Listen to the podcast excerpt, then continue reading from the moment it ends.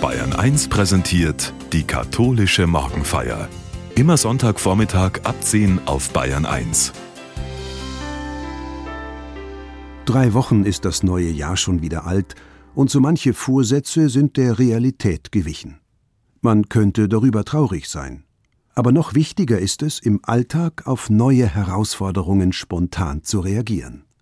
Pfarrer Christoph Seidel aus Regensburg denkt in der katholischen Morgenfeier über die Wechselfälle des Lebens nach und wie man darin einen Sinnanruf entdecken könnte. Kennen Sie die alte Werbemelodie noch? Nichts geht über Bärenmarke, Bärenmarke zum Kaffee. Vor über 60 Jahren hat sie mein Klavierlehrer Hans komponiert. Reich geworden ist er damals nicht davon, so richtig berühmt auch nicht, aber wem immer ich diese Melodie vorsinge, dem huscht ein Lächeln übers Gesicht. Vor ein paar Wochen ist Hans gestorben. Über 96 Jahre alt ist er geworden, und wir hatten in den letzten Jahren wieder richtig schön Kontakt miteinander. Hans ist ein ganz besonderer Mensch für mich, für seine Familie natürlich und für viele Menschen, die er unterrichtet hat oder die mit ihm Musik gemacht haben. Das Besondere ist seine Begeisterung für Musik, aber noch mehr seine außergewöhnliche Fähigkeit, andere für Musik zu begeistern. Dabei hatte er es alles andere als leicht, überhaupt gut ins Leben zu kommen. 1927 wurde er als Kind des jüdischen Musikdirektors und einer Sängerin am Theater in Regensburg geboren. Wenn man an die Jahreszahl denkt, kann man sich vorstellen, dass damit eine schwere Hypothek verbunden war. Der Vater setzte sich mit der Mutter bald nach Wien ab. Der Bruder der Mutter adoptierte Hans, und aus welchen Gründen auch immer entging den Behörden seine halbjüdische Herkunft. Hans war sie natürlich nicht entgangen. Auch wenn er nie persönlich von der Judenverfolgung der Nazis betroffen war, behielt er die Angst davor ein Leben lang. Immer wieder träumte er davon, dass man ihn plötzlich abholen könnte. Weil Hans von seinen Eltern viel Musikalität geerbt hatte, kam er zu den Regensburger Domspatzen. Irgendwie schon naheliegend, aber was er da erlebte, war auch nicht ohne. Als Zehnjähriger durfte oder besser musste er mit dem Domkapellmeister Theobald Schrems auf dem Obersalzberg für Hitler singen. Hans vergaß nie, dass der ihm sogar die Hand geschüttelt hatte. Auf die Frage, was er denn mal werden wolle, musste Hans damals antworten ein strammer Pimpf. Diese Erinnerung war aber nicht die einzige verstörende in seiner Domspatzenzeit. Wie mittlerweile bekannt und auch gut bearbeitet, gab es in dieser Zeit schlimme Erlebnisse von Missbrauch. Hans wurde mehrfach Zeuge davon, wenn auch ihm selbst nichts geschehen ist. Solche Erfahrungen haben Hans sehr geprägt und sein Verhältnis zum System Domspatzen und zum System Kirche verständlicherweise sehr gestört. Und dennoch, die Musik wurde seine Berufung, und nichts und niemand konnte ihn davon abbringen, für die Musik und mit der Musik zu leben. Es gab so eine Szene, als ich Klavierschüler war, die werde ich nie vergessen. Hans wollte mich animieren, Musik zu studieren. Als ich sagte, ich will aber Pfarrer werden, da fiel ihm nichts mehr dazu ein. Einige Momente schwieg er, und ich spürte förmlich, wie es in ihm arbeitete. Und dann sagte er einfach nur Spiel weiter. Ich konnte das damals nicht verstehen. Erst später, als er mir seine Geschichte nach und nach erzählte, begann ich zu ahnen, welche Bilder in diesem Moment vor seinem geistigen Auge aufgetaucht sein mussten. Als wir uns später anlässlich einer Hochzeit, bei der er die Musik machte, wieder getroffen haben und dann auch öfters zusammenkamen, sagte er immer wieder mal Weißt du, ich hab dann irgendwann überlegt, es ist deine Berufung. Und meine Berufung ist die Musik. Wenn ich an die Gesänge von Palestrina und Bach denke, wie wir sie bei den Domspatzen gesungen haben, dann ist das einfach großartig. Wie diese Leute ihren Glauben in Musik umgesetzt haben. Unglaublich. Das sind für mich immer noch die größten Musiker, die ich kennengelernt habe. Und auch wenn ich mit der Kirche nicht mehr so richtig klargekommen bin, dieser Jesus ist und bleibt für mich der größte Mensch, den es auf Erden je gegeben hat. Und wenn du diesen Weg eingeschlagen hast, dann ist das deine Berufung. Meine ist die Musik.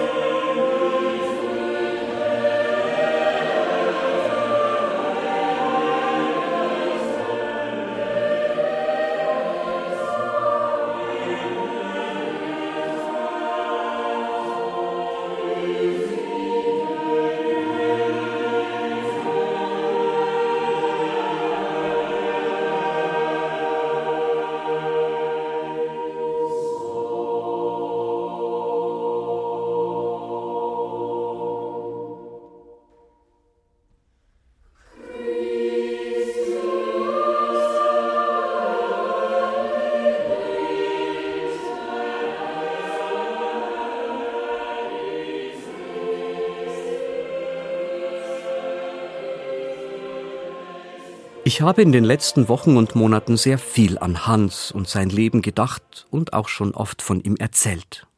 Es ist so eine unglaublich anrührende Geschichte, dass ich mir jedes Mal denke, wie schafft es ein Mensch unter so schwierigen Bedingungen seinen eigenen, ganz persönlichen Weg zu finden und trotz aller dramatischen Erfahrungen auch so ein friedlicher und friedenstiftender Mensch zu werden.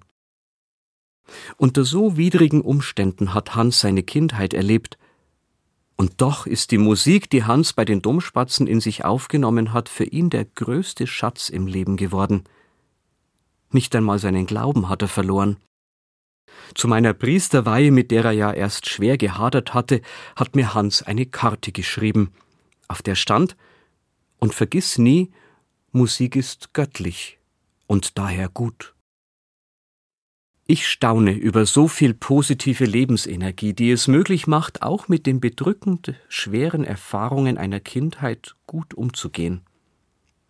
Und ich denke mir, es ist weder selbstverständlich, dass er an schweren Erfahrungen zerbrechen muss, noch ist es selbstverständlich, dass er mit einer so lebensbejahenden Haltung seiner Berufung unbeirrt gefolgt ist. Irgendwann hat er sich wohl einmal entschieden, welchen Weg er selbst gehen möchte. Der Wiener Arzt und Therapeut Viktor E. Frankl hat genau diese Entscheidungsfähigkeit, diese innere Freiheit im Menschen zur Grundlage seiner sinnzentrierten Psychotherapie, der Logotherapie gemacht. Der Mensch ist, so sagt Frankl, nicht allein das Produkt der Gene seiner Eltern oder des Milieus, in dem er aufwächst. Seine Lebensgeschichte bestimmt sich nicht allein durch das, was er erlebt oder durch andere erlitten hat. All das ist zweifelsohne bedeutsam für ein Menschenleben, aber es ist nicht entscheidend. Entscheidend ist vielmehr, was ein Mensch daraus macht, welchen Weg er selbst einschlägt, ob er sich entscheidet, auf den Sinnanruf, wie Frankl es nennt, zu hören und ihm zu folgen, oder ob er sich selbst lieber bedauert und als Opfer so vieler schlimmer Bedingungen in seinem Leben resigniert zurückzieht. Natürlich macht es einen Unterschied, unter welchen Bedingungen ich ins Leben komme und meinen Weg gehe. Aber gehen muss ich den Weg tatsächlich alleine, völlig unabhängig davon, ob es mir leicht oder schwer gemacht wird. Wie es mit oder trotz alledem weitergeht, dafür ist eine Entscheidung, ein Entschluss notwendig. An einem Beispiel macht Frankl das sehr schön deutlich. Ein Mensch ist in den Fluss gefallen. Ein anderer sieht es und springt ohne lang zu zögern hinterher, um ihn zu retten. Kurze Zeit später soll der Retter geehrt werden als Held des Monats. Bei einem Interview sagt er, Ich kann da gar nichts dafür. Ich habe nicht mal überlegt. Ich sah den Mann, wie er in den Fluss gestürzt ist, und ohne zu denken bin ich hinterhergesprungen. Das war für mich eine Selbstverständlichkeit. Frankel dagegen sagt, es ist alles andere als selbstverständlich, einfach so hinterherzuspringen. Da steckt eine Entscheidung dahinter. Und er begründet es so. Ist eine Handlung deshalb, weil sie für einen eine Selbstverständlichkeit ist, keine Leistung? Gingen nicht so und so viele andere Leute im selben Augenblick wie unser Gewährsmann über die Brücke und waren nicht sie, gleich ihm, Zeugen der Lebensgefahr, ohne dass ihnen eingefallen wäre, dem Gefährdeten nachzuspringen. Wir sehen, dass das Nachspringen für jemanden eine Selbstverständlichkeit ist. Das ist die Leistung. Nichts ist eine Selbstverständlichkeit, alles wird eine Selbstverständlichkeit. Oder um auf unseren Lebensretter zurückzukommen, einmal in seinem Leben, zumindest ein einziges Mal hat dieser Mensch, auch dieser Mensch, sich zu entscheiden. Man könnte natürlich sagen, der Lebensretter hat es von seinen Eltern so gelernt, dass man einfach hilft. Es gibt aber auch Menschen, die einem guten Vorbild nicht nacheifern. Das Vorbild ist das eine, und das andere ist meine Entscheidung, was ich daraus mache. Ob ich auf den Ruf einer Situation höre, ob ich reagiere oder ob ich wegschaue. Wenn wir beim Wort Sinnanruf bleiben, fällt mir wieder das Wort Berufung ein. Von daher möchte ich auch sagen, Berufung ist die eine Seite der Medaille, ihr zu folgen ist die andere. Der Sinn ruft mich, das Leben ruft mich. Das Leben stellt die Fragen, nicht ich. Oft bin ich freilich geneigt, Fragen an das Leben zu stellen, wie etwa Hat es jetzt auch noch sein müssen oder Warum muss ich das alles aushalten? Aber eigentlich ist es anders, meint Frankel. Das Leben stellt die Fragen, und ich muss Antwort darauf geben, indem ich nach einer Lösung suche oder versuche, eine Haltung gegenüber einer Sache zu verändern.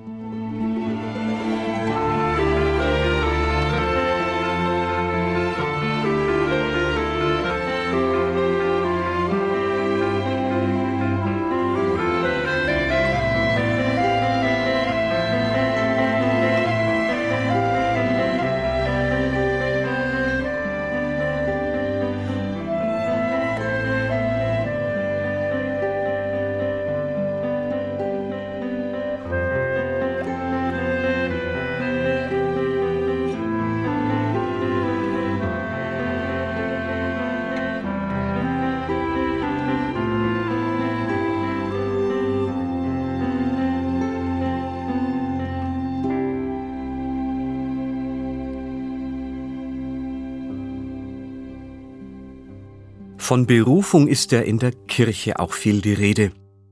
In der Regel versteht man darunter die Berufung zu einem kirchlichen Dienst, sei es als Priester oder als Ordenschrist oder in einem anderen pastoralen Beruf.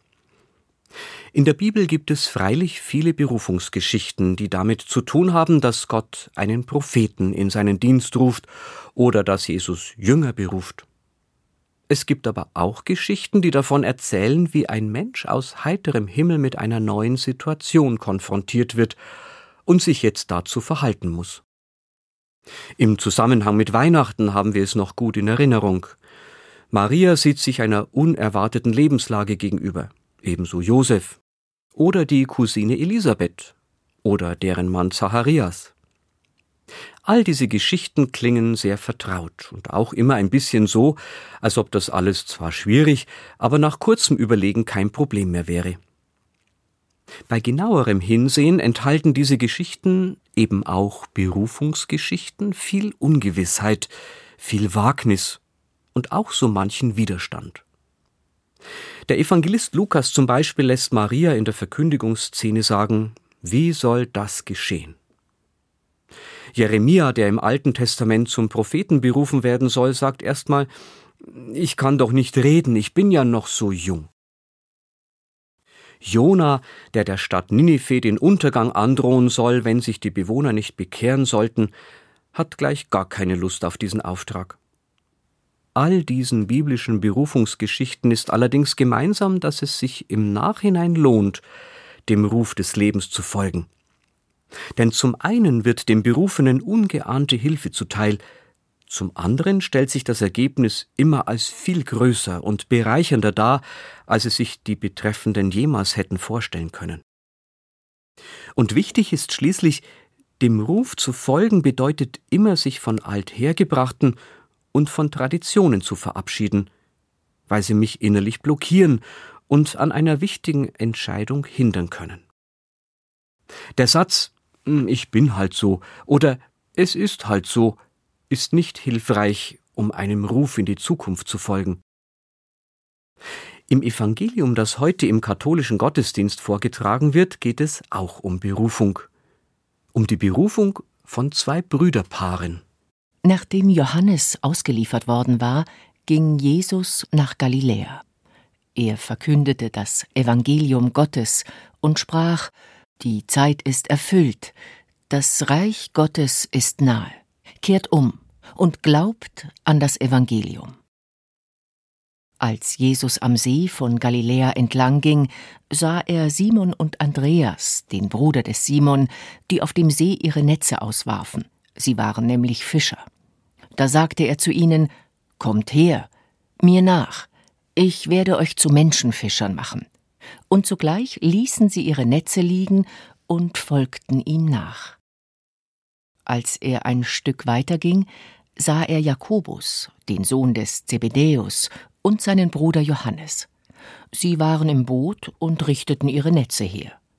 Sogleich rief er sie, und sie ließen ihren Vater Zebedäus mit seinen Tagelöhnern im Boot zurück und folgten Jesus nach. Irgendwie geht das schon atemberaubend schnell mit dieser Berufung, jedenfalls wie der Evangelist Markus es schildert. Jesus ruft und die Jünger lassen alles liegen und folgen Jesus nach. Zweimal bekräftigt das Wörtchen sogleich dieses Tempo. Und natürlich frage ich mich, ob das realistisch ist, einfach so den erlernten Beruf und sogar die Familie hinter sich zu lassen. Naja, so eine ganz realistische Darstellung ist das möglicherweise nicht. Aber das Tempo ist auch gar nicht wirklich das Thema, dem Evangelisten Markus, der uns ja das kürzeste Evangelium hinterlassen hat, geht es darum zu schildern, wie zielstrebig sich das Reich Gottes durch Jesus durchgesetzt hat und wie durchsetzungsstark es auch heute sein kann, wenn sich Menschen dem Anruf dieses Reiches Gottes stellen. Und Reich Gottes, das ist für mich nichts anderes als der tiefste Sinn in meinem Leben. Ich denke an den Sinnanruf bei Frankl. Wenn ich bereit bin, das jeweils Sinnvollste im Leben zu tun, egal was ich vorher erlebt habe oder was mich innerlich zurückhält, dann springe ich zum Beispiel in den Fluss, um jemanden zu retten, ohne groß darüber nachzudenken. Jesus hatte offenbar so eine Begeisterungsfähigkeit, dass immer wieder Menschen davon auf der Stelle angerührt waren oder sich betroffen gefühlt haben. Und dann gab's kein Zurück mehr. Das Entscheidende ist also nicht das Tempo, sondern vielmehr die Erkenntnis des Sinnvollen im Leben. Wenn dann das Leben seine Fragen stellt, dann kann ich auch gut und sicher darauf antworten. Denn ich fühle mich, wie die Jünger damals, in meiner Entscheidung von Gott getragen und begleitet, weil ich weiß, dass ich mich für etwas Sinnvolles entschieden habe.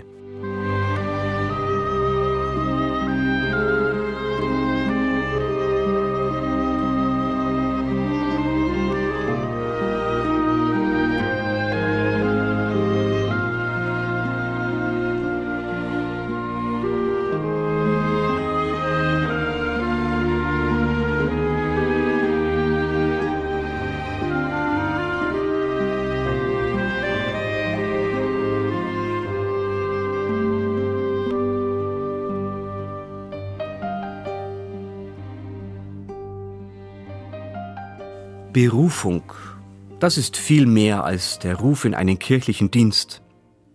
In der Bibel geht es immer darum, dass sich Gottes Reich durchsetzt, dass sich der Sinn des Lebens durchsetzt. Und der ist oft ganz schön schwer zu erkennen. An der Lebensgeschichte von Hans wird mir klar, dass es nicht einfach ist, den für mich persönlich sinnvollsten Weg zu finden. Mir wird aber auch klar, dass es sich lohnt, auf die eigene Berufung zu hören, Erlebtes zurückzulassen und der eigenen Sinnspur im Leben zu folgen. Was könnte das konkret bedeuten? Ein erstes. Kinder sind immer vollkommen neue Menschen, so sehr sie auch von ihren Eltern geprägt sind. Kinder müssen ihren eigenen Weg finden und auch gehen. Sie müssen auf ihre je eigene Berufung hören und ihr folgen. Für Eltern ist es die größte Herausforderung, wenn die Kinder ihren eigenen Weg zu gehen beginnen. Aber möglicherweise ist es auch eine Entlastung, nicht für alles, was Kinder zumindest im höheren Alter ausprobieren, auch verantwortlich zu sein. Der maronitische Christ Khalil Gibran hat dazu diese schönen Gedanken formuliert. Eure Kinder sind nicht eure Kinder. Sie sind die Söhne und die Töchter der Sehnsucht des Lebens nach sich selber. Sie kommen durch euch, aber nicht von euch. Und obwohl sie mit euch sind, gehören sie euch doch nicht. Ihr dürft ihnen eure Liebe geben, aber nicht eure Gedanken, denn sie haben ihre eigenen Gedanken. Ihr dürft euch bemühen, wie sie zu sein, aber versucht nicht, sie euch ähnlich zu machen denn das Leben läuft nicht rückwärts, noch verweilt es im Gestern. Ein zweites.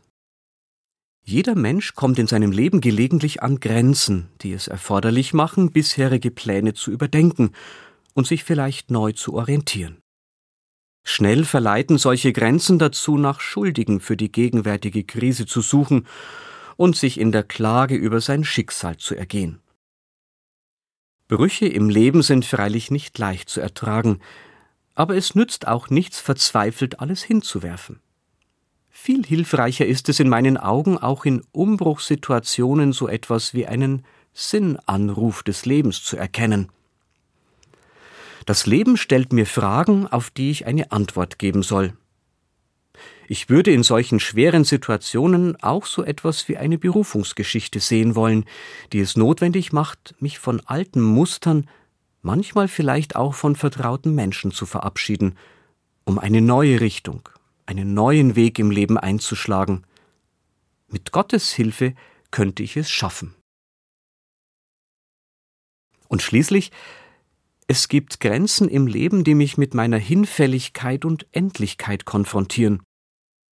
Da geht es darum, Abschied von lieben Menschen, ja sogar vom eigenen Leben zu nehmen.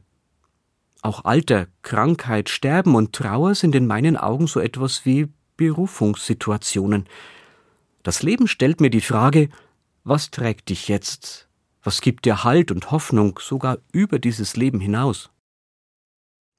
Wenn es Jesus um das Reich Gottes geht, dann ist dieses Reich grundsätzlich eines ohne Grenzen eines, das meine jetzige Lebenswirklichkeit bei weitem übertrifft. Und ich erinnere mich noch einmal an meinen Klavierlehrer Hans, der in der Großartigkeit der Musik immer auch Momente von Göttlichkeit und Unendlichkeit erkannt hat. Ich glaube, dass sich auch in den letzten Fragen, die das Leben stellt, so etwas wie eine Berufungsgeschichte verbirgt. Immerhin spricht Hermann Hesse in seinem berühmten Gedicht Stufen am Schluss auch von so einem Ruf. Es wird vielleicht auch noch die Todesstunde uns neuen Räumen jung entgegensenden, des Lebens Ruf an uns wird niemals enden. Wohl an dein Herz, nimm Abschied und gesunde. Gott segne dich auf deinem Weg ins Leben, froh sollst du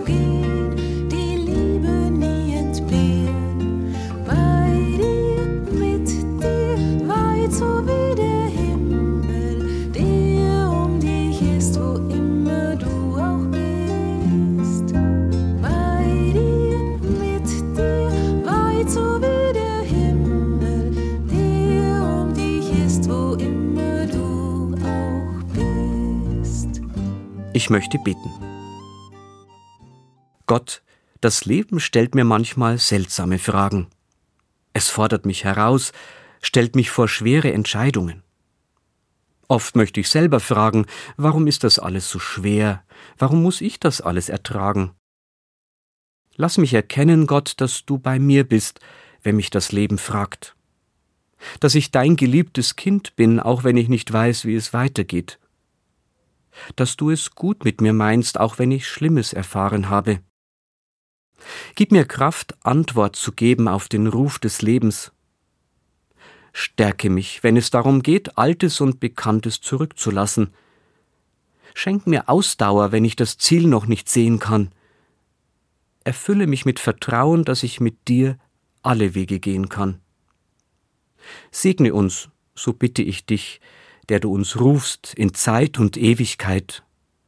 Gott Vater, Gott Sohn, Gott Heiliger Geist. Amen.